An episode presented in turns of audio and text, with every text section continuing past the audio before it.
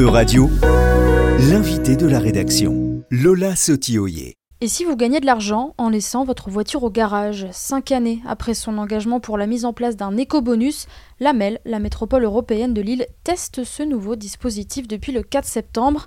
Cet éco-bonus est une sorte de péage positif qui a pour objectif premier de répondre au problème des embouteillages pendant les heures de pointe sur les autoroutes A1 et A23, mais pas seulement.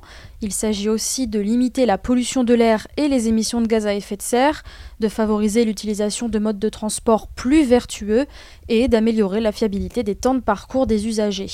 Alors le principe est simple, chaque trajet évité est signalé dans l'application mobile Changer ça rapporte, créée spécialement pour l'occasion, et pour chaque trajet évité, l'automobiliste est récompensé de 2 euros dans la limite de 80 euros par mois directement sur son compte bancaire. Cet éco-bonus est pour le moment en phase de test dans la MEL jusque juin 2024. C'est une première en France, mais pas en Europe. D'autres villes ont déjà prouvé l'efficacité d'un tel dispositif. C'est le cas de Rotterdam aux Pays-Bas. Pour parler de cet éco-bonus aujourd'hui, Euradio reçoit Sébastien Leprêtre. Il est vice-président de la métropole européenne de Lille, délégué à la mobilité et au transport public. Monsieur Leprêtre, pour commencer, pouvez-vous nous expliquer ce qu'est concrètement cet éco-bonus et comment il fonctionne?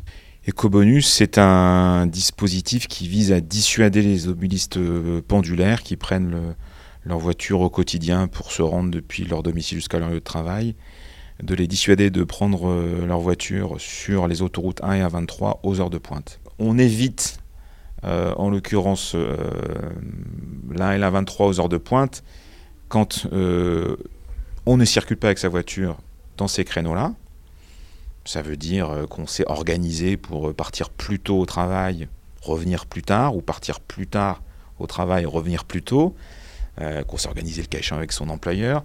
Ça, c'est une première solution. Une autre solution, donc ce que j'évoque là, c'est plutôt ce qu'on appelle le désorage. Une autre solution consiste à prendre sa voiture, mais pas seul. Ça, c'est le covoiturage. Et donc, le covoiturage, il est éligible au dispositif EcoBonus. Puis après, naturellement, on est dans cette démarche euh, éco-bonus quand en l'occurrence on va faire le choix d'emprunter un transport collectif ou euh, de se déplacer en mode actif. Parce que les embouteillages, c'est un vrai problème que vous constatez ici dans la métropole européenne de Lille, au point justement d'avoir à expérimenter euh, un dispositif comme celui-là Voilà, comme beaucoup de métropoles, on est embouteillé aux heures de pointe, c'est-à-dire le matin, allez, on va dire entre 7h et 9h et, et en fin d'après-midi entre 16h30 et 18h30. Voilà, c'est là qu'on connaît un phénomène de, thrombose.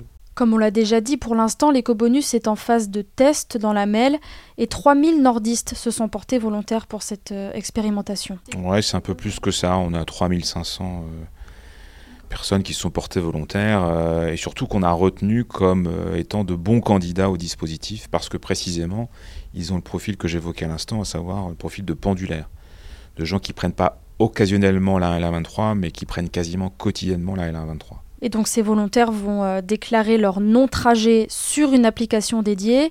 Ils seront géolocalisés, ce qui permettra à la MEL de voir si les participants respectent bien les règles du jeu, si on peut dire.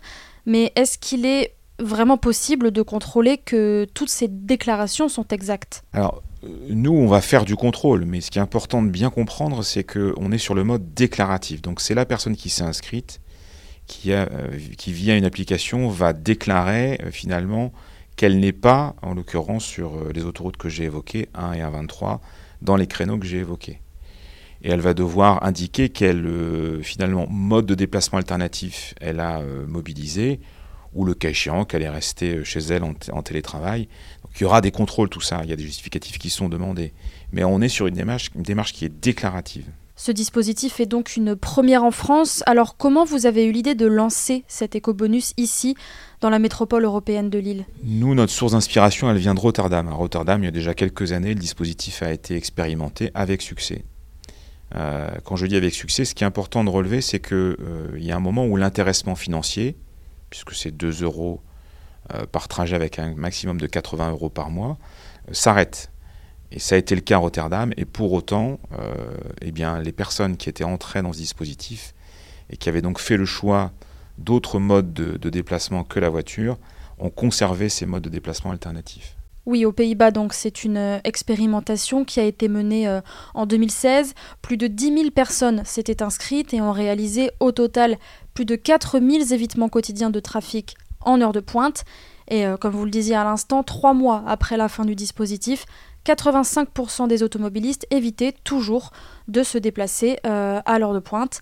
Donc cet euh, éco-bonus, il a pour but de désengorger la 1 et la 23 à long terme, mais j'imagine que derrière ce dispositif, il y a aussi un argument, une ambition écologique. Oui, bien sûr. L'objectif premier, c'est de, de refluidifier finalement le, trafic, de le désaturer.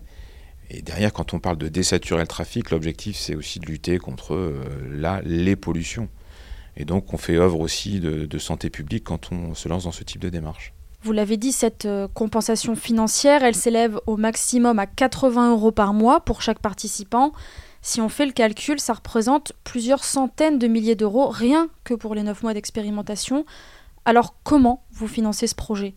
Il est financé sur le budget de, la MEL, hein, sur la tranche ferme, donc A1 à 23, on est sur à peu près un petit peu moins de 3,5 millions d'euros, euh, qui vont chercher aussi des cofinancements à l'échelle de l'État, de l'Union européenne. Mais ce qui est important aussi de bien relever, c'est que euh, certes, ça coûte un peu moins de 3,5 millions d'euros dont il faut défalquer les aides de l'État et de l'Europe, mais euh, sur l'autre plateau de la balance, il faut mesurer euh, ce que coûtent les embouteillages au quotidien. Ce qui coûte euh, euh, au plan économique, c'est un point de PIB régional, un milliard et demi d'euros. Ce qui coûte euh, ces embouteillages au plan euh, environnemental, ce qui coûte ces embouteillages aussi au niveau de la santé publique. La dernière euh, évaluation qui avait été faite il y a maintenant quelques années, c'était pas loin de 1600 décès par an dus aux pollutions. Alors, pas que les pollutions provoquées par les embouteillages sur la 1 et la 23, mais les embouteillages sur la 1 et la 23 contribuent naturellement à générer des pollutions. Donc encore une fois, il y a un coût financier en face duquel il faut mettre finalement les coûts évités au plan économique, au plan environnemental et au plan sanitaire. L'Union européenne met donc aussi la main à la poche pour euh, soutenir la MEL dans ce projet à hauteur de 1 250 000 euros dans le cadre du Fonds européen de développement régional. Ça fait maintenant un mois que l'éco-bonus est en place ici. Est-ce qu'on peut déjà observer des résultats? C'est trop tôt, on n'a pas assez de, recul. Je rappelle que l'expérimentation, elle va courir pendant 9 mois. Hein. Elle va s'arrêter au début de l'été.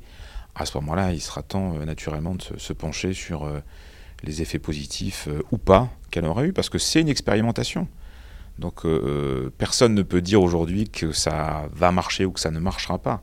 Il faut aller au bout du terme de l'expérimentation. Justement, si les effets positifs de cet éco-bonus sont prouvés au terme de ces 9 mois d'expérimentation, est-ce que c'est un dispositif qui a vocation à se pérenniser ou à s'étendre, euh, dans tous les cas, à se développer? Alors, c'est un dispositif qui aura vocation, s'il a fait la preuve de son efficacité, à être testé sur d'autres autoroutes qui irriguent la métropole européenne de Lille. Voilà, on a vocation à le faire glisser sur, euh, sur d'autres autoroutes. Récemment, à Lille, on a inauguré la Maison des mobilités durables. La MEL a aussi euh, engagé l'élaboration d'un plan de mobilité qui doit euh, établir les orientations de sa politique de mobilité et de transport d'ici 2035, dans le but notamment de faire changer les habitudes de déplacement. Dans quelle mesure est-ce qu'on peut dire que cet éco-bonus s'inscrit justement dans cette volonté de la métropole européenne de Lille de favoriser et de promouvoir les mobilités alternatives? Nous, notre démarche à l'échelle de la MEL, euh, c'est de considérer qu'il n'y a pas une solution miracle pour désengorger euh, la métropole, pour euh, amener les métropolitains à utiliser moins la voiture et à pratiquer des déplacements moins carbonés, plus partagés, euh, plus collectifs, plus actifs. Euh, il y a un bouquet de solutions. Il faut être en capacité de proposer un bouquet de solutions aux métropolitains. Et le dispositif éco-bonus, il s'inscrit dans cette logique de bouquet de solutions. Merci Sébastien Leprêtre. Je le rappelle, vous êtes le vice-président de la métropole européenne de Lille, délégué aux mobilités et au transport public. Merci d'avoir pris le temps de répondre aux questions de radio. Euradio vous a présenté l'invité de la rédaction. Retrouvez les podcasts de la rédaction dès maintenant sur euradio.fr.